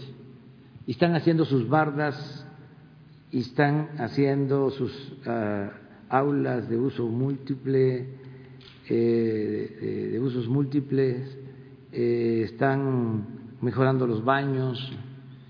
Y ahora vamos a entregar 25 mil más, porque esto nos reactiva también la economía, se contrata maestros, albañiles, trabajadores de la construcción. Bueno, le propuse, digo, ¿por qué también no se entrega a cada escuela un número determinado de boletos? Si son 50 mil escuelas y son cuatro millones, les toca como 400 mil, 400 mil cachitos y son 50 mil escuelas. ¿Cuánto es por escuela? Serían como ocho, ¿no? ¿Sí? Ocho cachitos por escuela. Y así se acordó. Así se acordó. Entonces, cada una de estas escuelas, que dicho sea de paso, son de las comunidades más pobres de México, va a tener ocho cachitos. Y se va a hacer una carta nada más diciéndoles de que es una cooperación de una empresa y que si eh, se sacan el premio son 20 millones, lo que se sacaría por cachito, que el dinero lo tienen que emplear en mejorar la escuela y en hacer obras de la comunidad que se acuerden en la asamblea de padres de familia. Entonces, estoy hablando de un acto de solidaridad. Otro empresario importante, importante, eh, me dijo, este, yo también creo que 50 millones, pero yo quiero que, este, que se entreguen los cachitos a la gente. Y como tiene este, actividad minera, le dije, ¿qué te parece?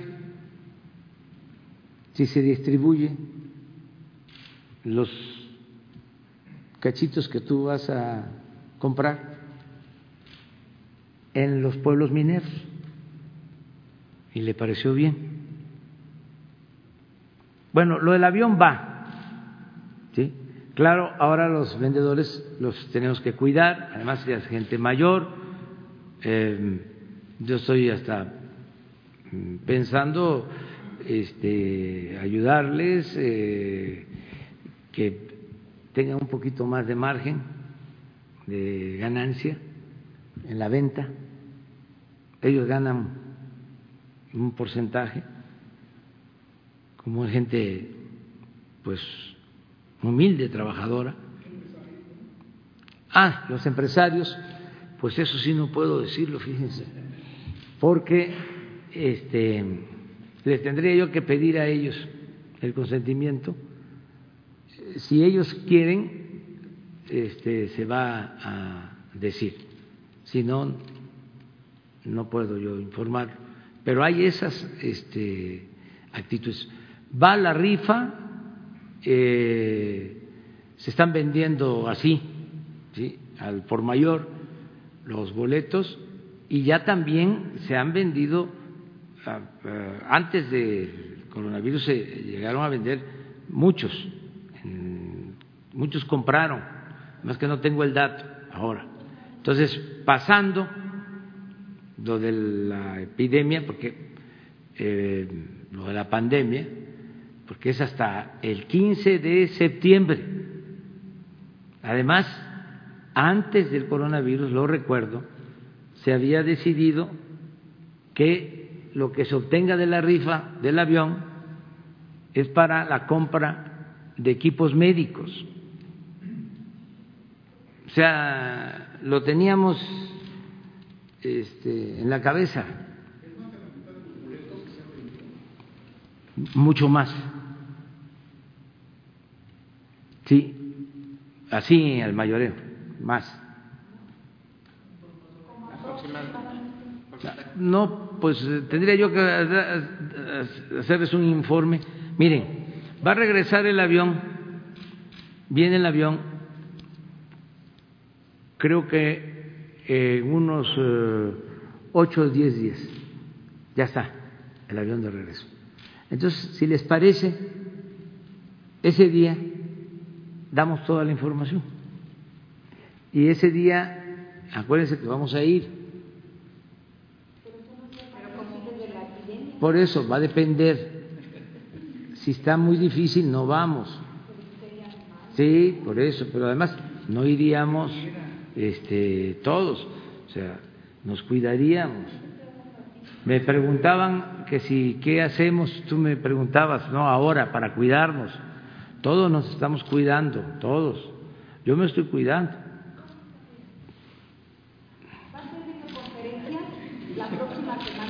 Distancia. Usted siempre ha dicho que las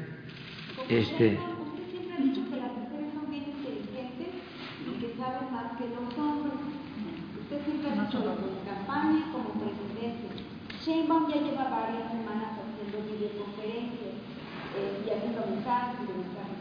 Usted va a ser los días más difíciles y más duros de la epidemia del COVID para México. Ese, ese ejercicio, no que no no que ofrezca la conferencia de prensa a través de Zoom o de alguna plataforma digital en donde nos podamos conectar con usted o las redes sociales y haga preguntas y usted ofrezca su conferencia desde su despacho, desde su departamento, como lo hace Sheinbaum, la propia Olga Sánchez Cordero ya lo está haciendo porque está en el rango de Pero yo ya este, le tengo este cariño a las mañaneras, ya me acostumbré le va a hacer caso a Sheinbaum, que porque usted dice que como Sheinbaum gobierna la Ciudad de México, muy bien. usted duerme tranquilo. Sí, ¿no? es muy buena jefa de gobierno. ¿Le va a hacer caso a Sheinbaum? Sí, pero, a ver, pero la pregunta es... Exacto. Eh, ¿No les gusta que hagamos esto? ¿Cómo? Por prevención. Por prevención, porque... Ah, sí, se si se complica, sí, este, desde luego. Pero aquí eh, la regla es no pasar de 50. Esa es la regla. Y sana distancia y cuidarnos ya nuestros eh, eh, compañeros de más edad ya no asisten, hacen bien mm, cuidarse. Yo me cuido, yo me cuido y estoy bien de salud, muy bien. Este, eh, me tomo mis pastillas, este, ah, ah, pues es que, como ustedes saben, a mí me dio un infarto y a partir de entonces yo este, tengo tratamiento médico. ¿Para qué voy a, ocultar las cosas? Pero estoy muy bien, eh, este, no tengo ningún problema eh, de salud. Bueno, soy hipertenso, este, sí, controlado y este como me mantengo también ejercitado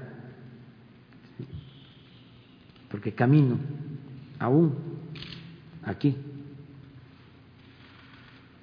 estoy caminando y hago ejercicio pero sobre todo eh, la mente ¿sí? entonces me ayuda mucho eso eh, tengo trabajo, no saben cuánta tranquilidad da el eh, enfrentar los problemas por anticipado.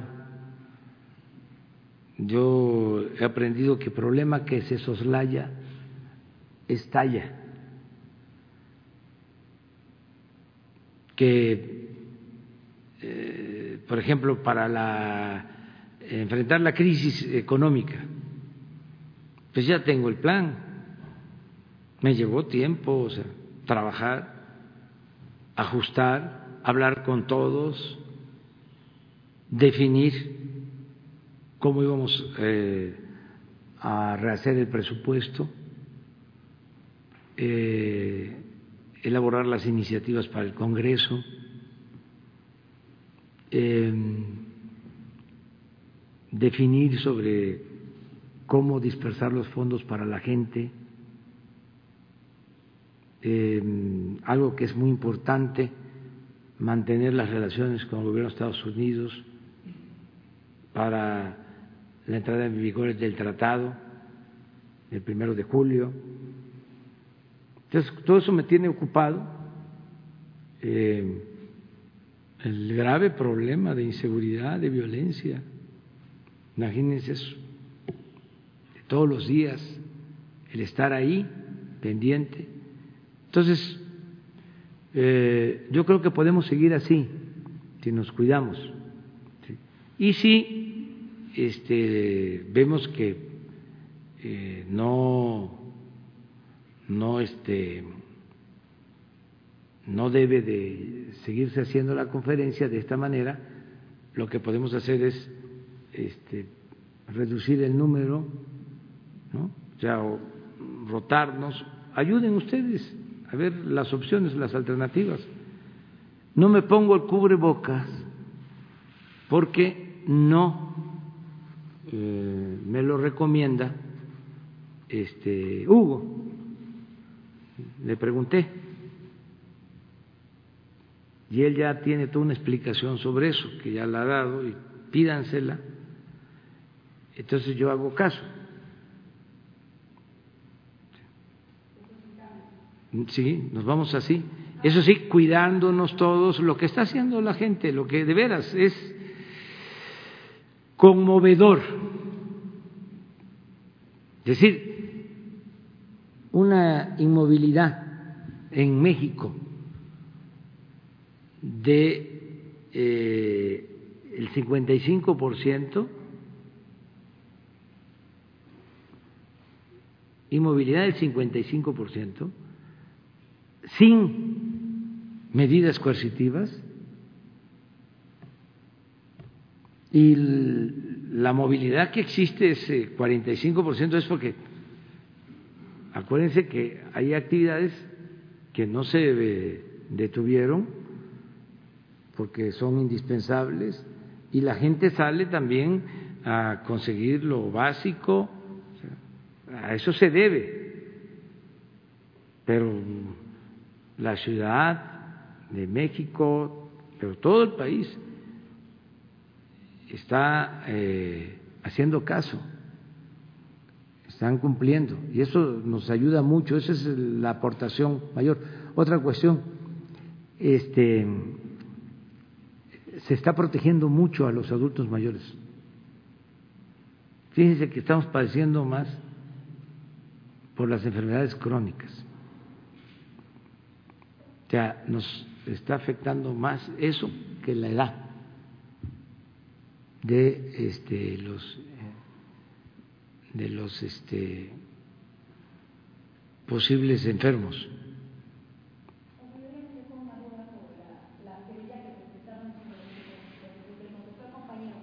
En el caso de la querella que ya interpusieron ante la Fiscalía General de la República, ¿cabe la posibilidad legal de que si paga la empresa se retiren los cargos? Sí. Sí. Eh, ¿Cuándo van a presentar la segunda? No, ya están todas, este, ya se están este, eh, integrando. están integrando, pero están todavía a nivel de gobierno federal o ya están en manos de la fiscalía. No, la que está en manos de la fiscalía fue una primera que se entregó la semana pasada. ¿Y va a haber otro Sí.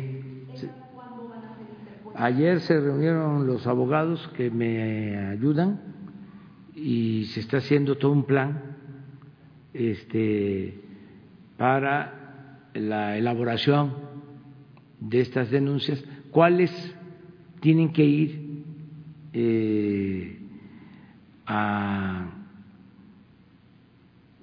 lo que se llama el procedimiento civil y cuáles son penales, de procedimiento penal, o sea, donde hay fraudes, este, pues es penal, eh, donde nada más es eh, falta de pago, es eh, civil.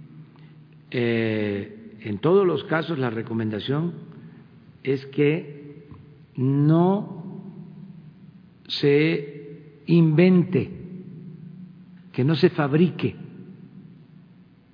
ningún delito, que sea eh, con apego a la verdad y a la ley, en todos los casos. No convertir, como se hacía antes, un asunto civil en penal, por ejemplo. ¿Por qué es distinto? Porque, como lo saben los abogados, el civil lleva más tiempo el penal es más rápido, porque puede haber orden de aprehensión. Entonces, ¿qué hacían antes? Lo civil lo convertían en penal cuando querían perjudicar a alguien. Aunque legalmente era un procedimiento civil pero le daban la vuelta con dinero. Esos abogados muy famosos, este, supuestamente eh, muy profesionales, este, jurisconsultos, nada de eso. Abogados con influencia, buenos para el tráfico de influencia. Entonces que sobornaban a un ministerio público, a un juez, a un magistrado, hasta arriba, a veces. Y por eso este, se hacían esas cosas. Cuando hablo de Estado de Derecho, que también eso eh, es un aporte para todos, es de que ya no haya esas eh, canalladas, sino que nos apeguemos a la legalidad, a una verdadera legalidad en todos los casos. Eh, como también, como les decía, no me puedo hacer de la vista gorda. La recomendación es adelante, no inventen, eh, pero eh, al mismo tiempo no convertirnos en cómplices. Hay otro término que es el que más me gusta y el que más se apega, pero se me olvida a veces es eh, similar a la complicidad. No cuando una autoridad encubrimiento, ese es el más adecuado, encubrimiento. Creo que ese es el que corresponde más. Sí. Buenos días, Judith Sánchez Reyes, de Imagen del Golfo de Veracruz. Presidente, preguntarle por qué se siguen haciendo compras de insumos eh, médicos como caretas, cubrebocas, ventiladores al extranjero, cuando aquí la comunidad eh, científica de algunas eh, universidades alrededor del país han desarrollado prototipos que se apegan incluso a las normas eh, oficiales mexicanas y que lo único que necesitan son eh, recursos para poder eh, patentarlos y obviamente los permisos de las autoridades sanitarias. ¿No sería más ah, fácil y sobre todo dando también eh, trabajo, que ahorita es lo que se necesita, a estas, a estas empresas y a estos investigadores, apoyar a esta comunidad científica del país? Sí, lo estamos haciendo y desde luego que es mejor producir los equipos en México. Hablaba yo de los ventiladores que andamos buscando por todo el mundo y resulta que se encontró una fábrica mexicana hasta hace poco que se supo de esto. Y también en el caso de los ventiladores están en proceso, están en prueba este, varios eh, prototipos eh, los tienen que ver los especialistas, los científicos, eh, COFEPRIS, dar la autorización, o sea, todo eso estamos procurando que se haga rápido. Y así hay como dos o tres, eh, CONACITE está impulsando la construcción, ya vamos a tener a finales de mayo de CONACIT 700 producidos en México. O sea, eh, el caso de las caretas eh, no había, es un asunto de urgencia. Eh, hoy informó Marcelo Ebrard en el avión que llegó ayer, ya se terminaron de adquirir todas las caretas creo que cien mil de China. Pero eh, por la gente no se nos eh, disparó la pandemia, por el comportamiento de la gente, por las medidas que se tomaron. Imagínense que si hasta hoy se terminan de este, adquirir las caretas, las cien mil caretas para los médicos, para los trabajadores de la salud, si no actuamos como lo hicimos, que eh, le tengo que agradecer a los gobiernos del extranjero, voy a agradecer al gobierno de Estados Unidos, ya lo dije, al presidente Trump, pasando todo esto, este, si ellos lo consideran, este, haríamos algo por el inicio del tratado. Iría yo a Estados Unidos. Si este, las cosas mm, marchan bien, eh, si podemos eh, em, iniciar eh, el tratado eh, al primero de julio. Y voy también a agradecerle por el apoyo, porque también ya están llegando los ventiladores que ellos nos consiguieron. Y haría lo mismo eh, con el presidente de China, que me invitó. Además que ahí sería después, porque ese es un viaje muy largo y tiene que ser en escala y lo tengo que pensar también por lo mismo, por la salud. Este, eh, y lo hago ¿por qué? Porque se han portado bien. No crean que me gusta viajar mucho al extranjero. Este, y soy partidario de que la mejor política exterior es la interior. Si estamos bien aquí, nos van a respetar afuera, siempre. No quiero ser candil de la calle y oscuridad de la casa. Digamos que entonces ahorita se tuvo que comprar al exterior precisamente por la cuestión extranjera, eh, la cuestión de emergencia y ya a partir de próximas fechas se volteará a lo que se produzca aquí en México. Sí, y siempre y cuando también no haya corrupción de fabricantes y distribuidores, porque habían monopolios con el argumento de que era mejor producir aquí y comprar aquí, resulta que vendían carísimo todo al gobierno y eh, hacían su agosto y estaba prohibido comprar en el extranjero. ¿sí?